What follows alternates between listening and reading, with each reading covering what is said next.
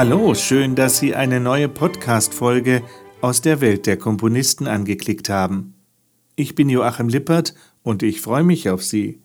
In der Welt der Komponisten, produziert von Hope Media, wartet eine weitere Folge aus dem Leben von Jean Sibelius auf Sie.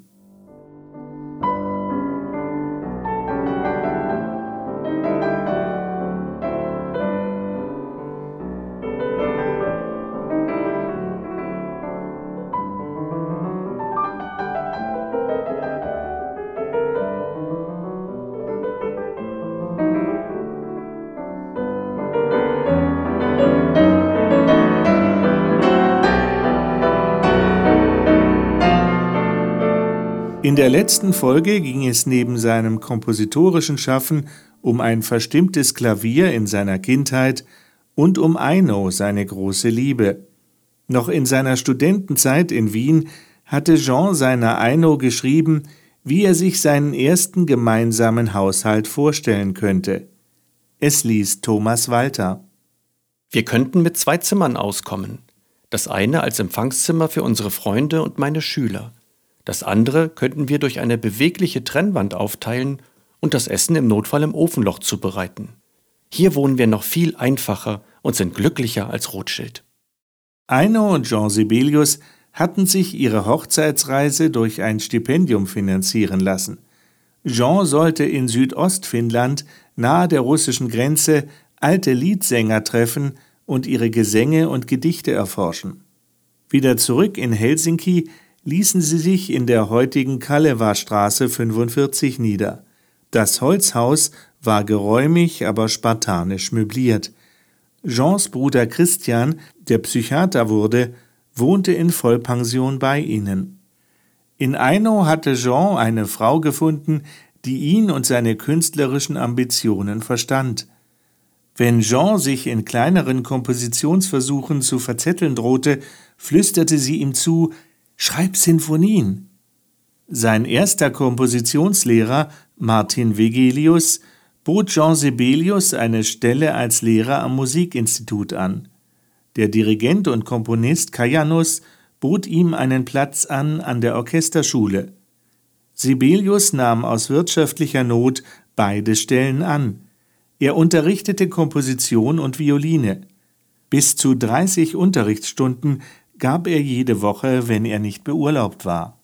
Er versuchte seinen Studenten einzuschärfen Keine Totennoten, jede Note muss leben. Fast ein Jahrzehnt war Sibelius an beiden Instituten beschäftigt. Erst kurz nach der Jahrhundertwende hörte Sibelius auf mit seiner Lehrtätigkeit. Einer von Sibelius Studenten schilderte den alten Kompositionslehrer Vegelius als Mann der strengen Regeln, über Sibelius meinte er, es wäre natürlich falsch zu sagen, dass er sich nicht um Regeln gekümmert hätte, aber er war auf keinen Fall Freund eines strengen Stils.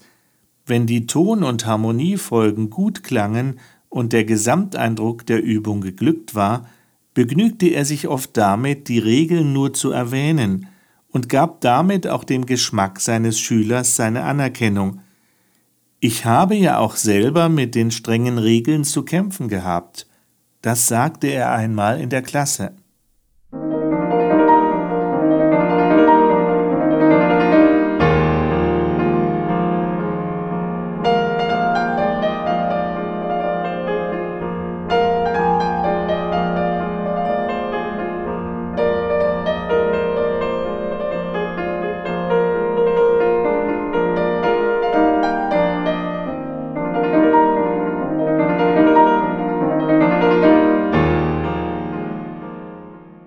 Die ersten Ehejahre 1892-93 waren gleichzeitig die Symposionjahre.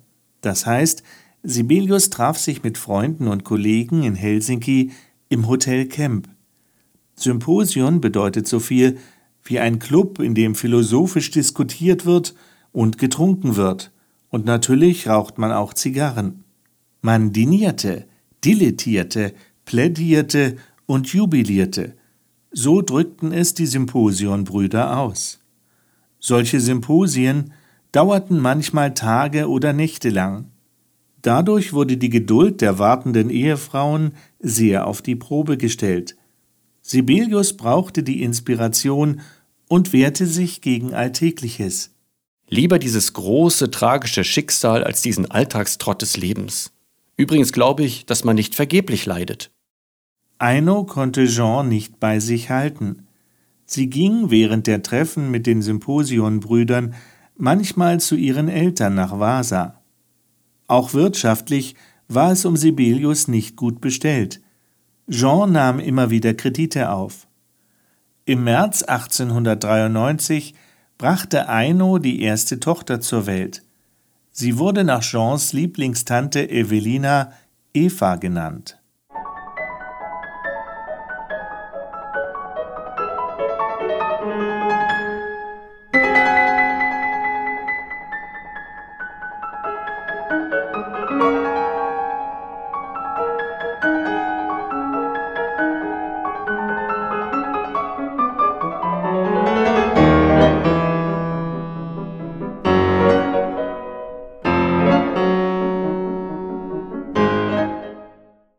Finnlands Studenten sahen in Jean Sibelius ihren Mann.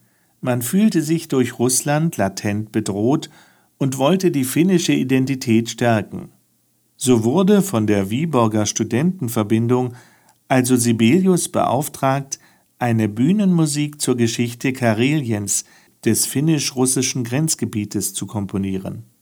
Das Honorar dafür betrug 500 Finnmark. Damit war für Sibelius und seine Familie die Miete für ein halbes Jahr bezahlt.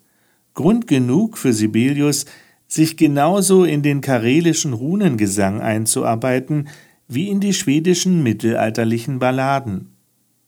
Es entstand eine siebenteilige Bühnenmusik. Der Schriftsteller Adolf Lampen berichtete über die Uraufführung. Im Saal toste es wie ein Sturm auf dem Ozean. Ich konnte am gegenüberliegenden Ende des Saals keinen einzigen Ton hören. Das Publikum hatte keine Geduld beim Zuhören, es war sich sicher kaum bewusst, dass dort überhaupt gespielt wurde. Das Orchester war ja hinter den Säulen untergebracht. Ich habe mich mit großer Mühe durch das Menschenmeer durchgearbeitet und kam endlich nach langen Anstrengungen direkt an das Orchester heran. Dort gab es einige Zuhörer, aber nicht viele. Ich glaube, dass gerade der Marsch gespielt wurde, als ich ankam. Was für eine besonders reizende und schlängelnde Melodie, welcher schwankende Rhythmus. So hübsche Musik hatte ich von Sibelius nie zuvor gehört.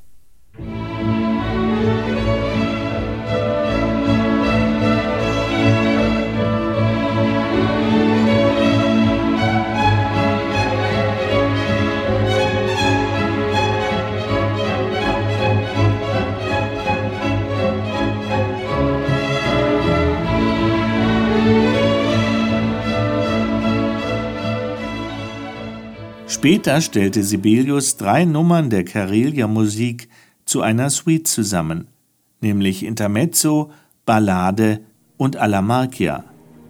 Mit dieser Suite machte sich Sibelius auch im Ausland einen Namen. Hier das bekannte Thema aus dem Anfangssatz, dem Intermezzo.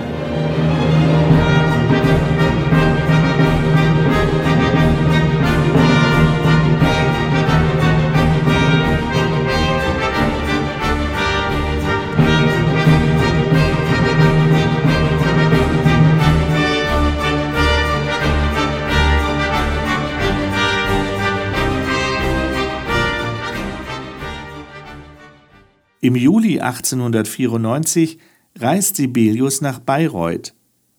Auch wenn er den Kult um Richard Wagner, der vor elf Jahren gestorben war, abstoßend findet, beginnt für Sibelius eine Periode der Wagner-Begeisterung. Jean schreibt seiner Frau Eino: Jetzt habe ich gerade den Parsival gehört. Nichts in der Welt hat einen solchen Eindruck auf mich gemacht. Es rührt an, die innersten Seiten meines Herzens. Von Bayreuth aus fährt Sibelius nach München. Er wohnt einen Monat lang außerhalb in der Schwabinger Landstraße. Und er ist von dem Gedanken beseelt, eine Oper zu schreiben. Morgen früh besorge ich ein Klavier und fange an zu arbeiten. Ich habe eine Menge neuer Ideen. Am 8. August fangen die Opern an. Ich bin so froh, dass ich die Meistersinger hören darf. Ich kaufe einen Klavierauszug der Walküre und vergleiche ihn mit der Partitur. Ich sehe, was Wagner will und wie er es sagt. Ist das nicht eine gute Methode? Ich glaube, dass ich viel dabei lerne. Bayreuth gibt einem Plan von Sibelius wieder Aufschwung, nach der finnischen Nationaldichtung Kalevala die Geschichte eines Zauberbootes und einer Mondfee zu vertonen. Szenen hierzu lagen bereits vor. Doch Jean Sibelius reizt nach den frischen Wagner-Eindrücken ein zweiter Stoff, die Geschichte eines Studenten und einem Bauernmädchen. Schließlich landen beide Entwürfe im Papierkorb. Sibelius gelingt es, sich von Wagners Einfluss zu befreien.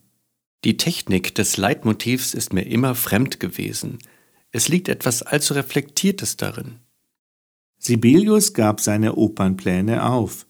Er vertiefte sich in die Musik von Franz Liszt, und er meinte, als Musikmaler und Dichter liegen ihm die sinfonischen Dichtungen eher.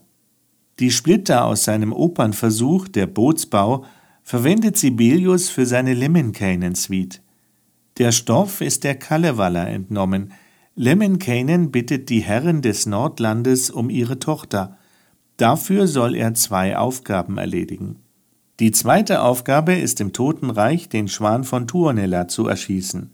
Nach manchen Interpretationen handelt es sich bei dem Schwan um einen schwarzen Schwan. Der Schwan von Tuonela war ursprünglich die Ouvertüre zu Jean Sibelius Opernversuch Der Bootsbau. In der Lemminkäinen Suite ist der Schwan von Tuonela die Nummer zwei.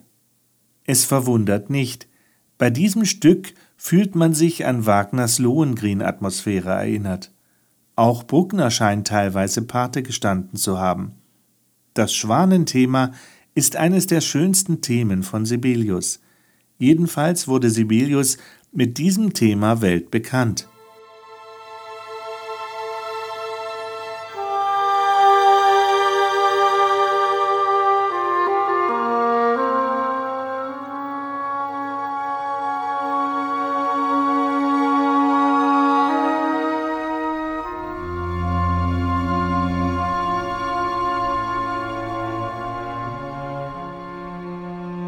Verkörpert wird der Schwan von Tuonela durch ein Englischhorn, quasi eine tiefer klingende Oboe, eine Art Altoboe mit einem wärmeren Klang. Das langgezogene Schwanenthema, wie es sich immer höher schraubt, gehört zu den schwierigsten Englischhornpassagen überhaupt.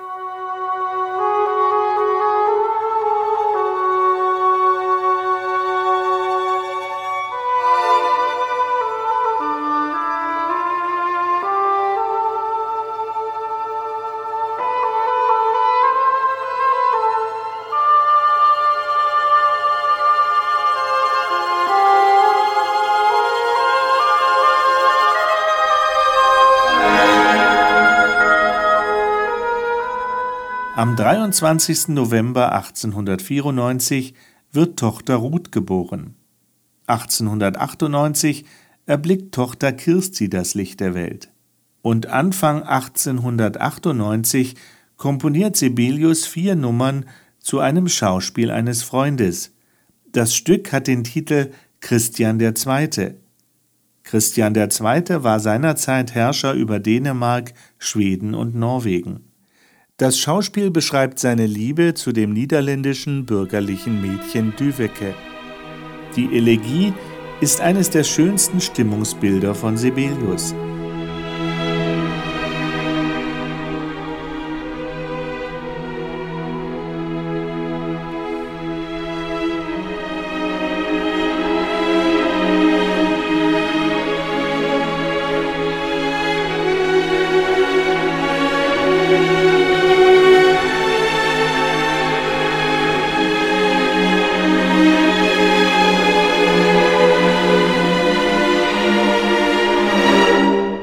Drei weitere Nummern waren im Sommer fertig.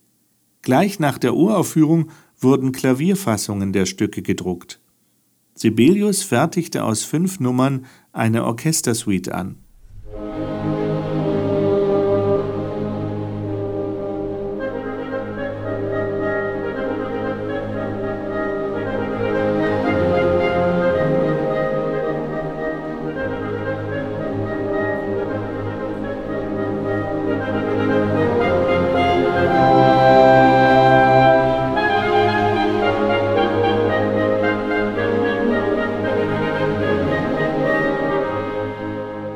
Ungewöhnlich war für Sibelius, dass er nicht von pessimistischen Selbstzweifeln geplagt war.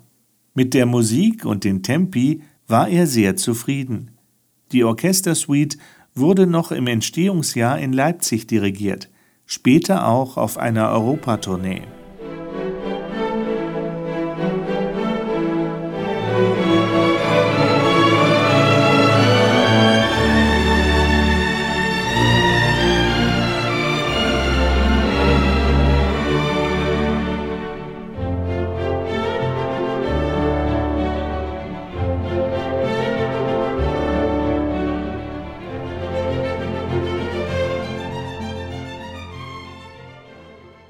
Das Jahr 1899 begann politisch turbulent. Zar Nikolaus II. von Russland erließ das sogenannte Februarmanifest. Damit wurden die politischen und wirtschaftlichen Freiheiten, die Sonderrechte des Großherzogtums Finnland, stark eingeschränkt. Das traf insbesondere auch die Pressefreiheit. Der Erlass des Zaren nahm dem finnischen Parlament sein Recht, eigene Gesetze zu erlassen. Außerdem schlug der Erlass Russisch als eine offizielle Sprache vor, neben Finnisch und Schwedisch. Durch das Februarmanifest wurde die finnische Unabhängigkeitsbewegung mobilisiert. Sibelius nahm an der Protestbewegung teil durch seine Kompositionen. 1899 schrieb er den Gesang der Athener, ein beliebtes Konzertstück für Knaben- und Männerstimmen, unisono und Orchester. Der Gesang der Athener wurde ohne weiteres als Protest gegen die russische Vorherrschaft verstanden. Der Text ist ein damals sehr bekanntes Gedicht von Viktor Rydberg.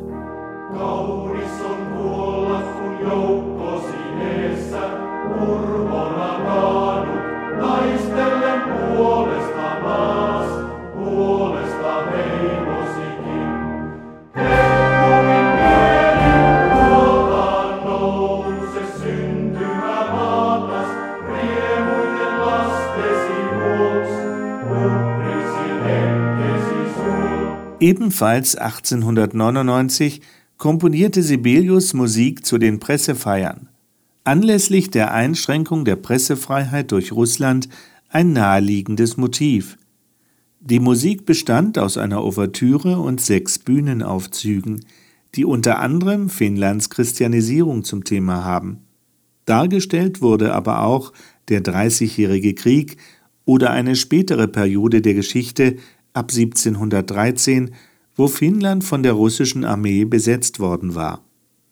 Die Nummer 6 mit dem Titel Finnland erwacht war praktisch die Urfassung des späteren Konzertstückes Finnlandia. Das Stück beginnt mit drohenden Klängen, die sich bald vom Forte zum Fortissimo steigern.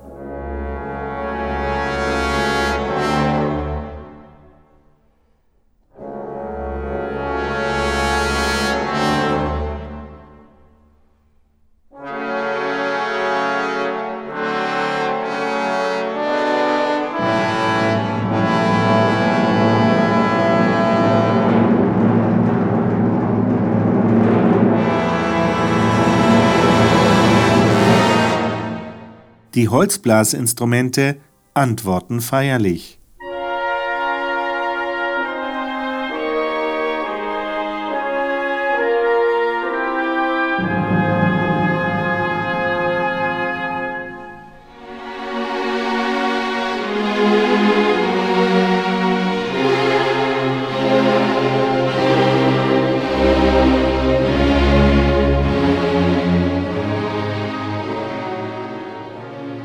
Das weltberühmte Hymnenthema hört man zuerst in den Holzbläsern.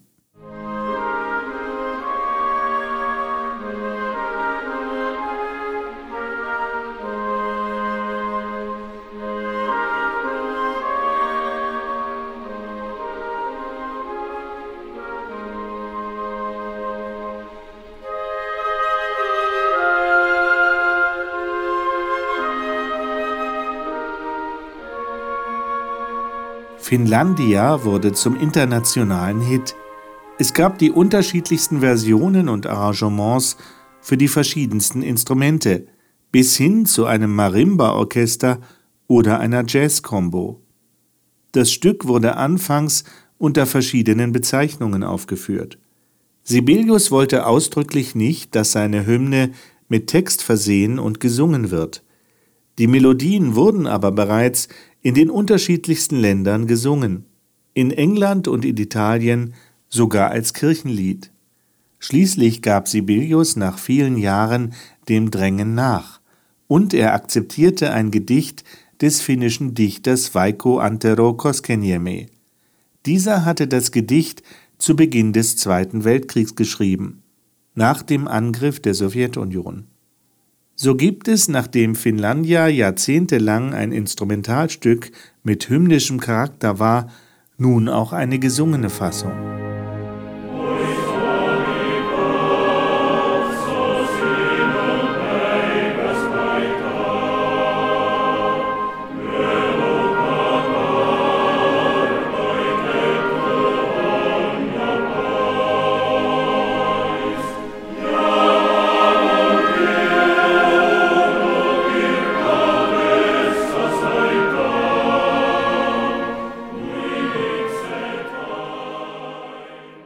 Der Text erregt keinen Anstoß.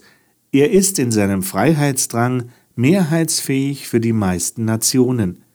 Deshalb schlug der englisch-amerikanische Dirigent Leopold Stokowski vor, das hymnische Thema aus Finlandia zur Nationalhymne der ganzen Welt zu erklären.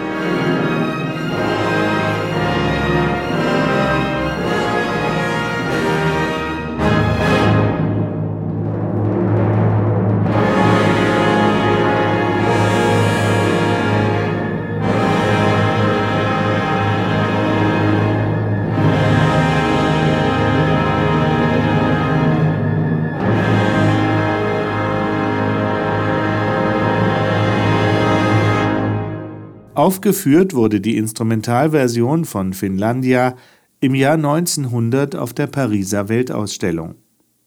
Fast parallel zu Finlandia hatte Sibelius schon im Frühling 1898 begonnen, eine Sinfonie zu planen.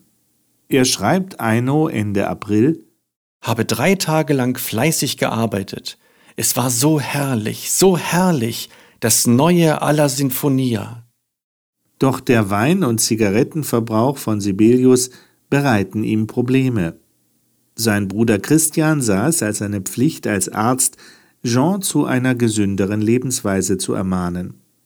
Jean vollendet seine Sinfonie im Frühling 1899. Am 26. April 1899 leitet Sibelius ein Konzert mit eigenen Werken, mit seiner Sinfonie Nummer 1 im Mittelpunkt und dem schon erwähnten Gesang der Athener als Schlussnummer. Die ursprüngliche Fassung von Sibelius erster Sinfonie liegt nicht mehr vor.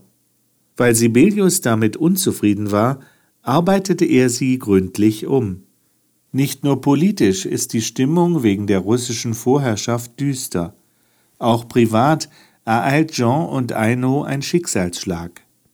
Am 13. April 1900 stirbt die jüngste Tochter Kirsti an Typhus. Eino trauert um ihre Tochter so sehr, dass sie krank wird. Und auch Jean ist schwer getroffen. An Kirstis Beerdigung spielt er am Klavier eines seiner kleinen Meisterwerke, das Lied meines Herzens. Das vertonte Gedicht erzählt vom Tod eines Kindes und wird quasi für Jean Sibelius zu seinem Kindertotenlied. Hier das Lied in einer Chorfassung.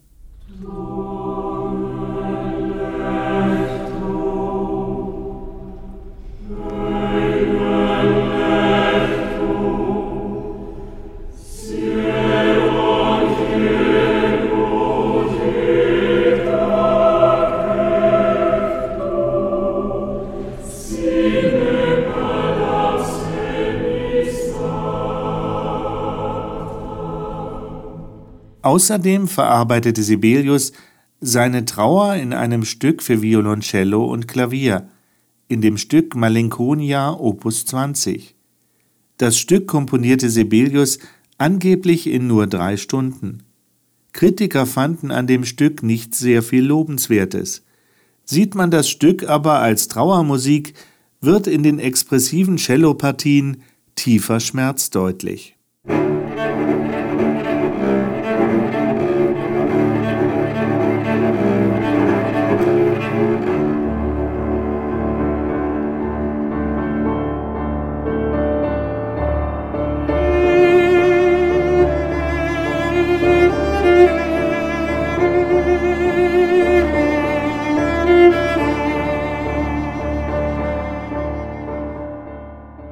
Wie es weitergeht mit der ersten Sinfonie von Jean Sibelius, das erfahren Sie in der nächsten Podcast-Folge von Die Welt der Komponisten.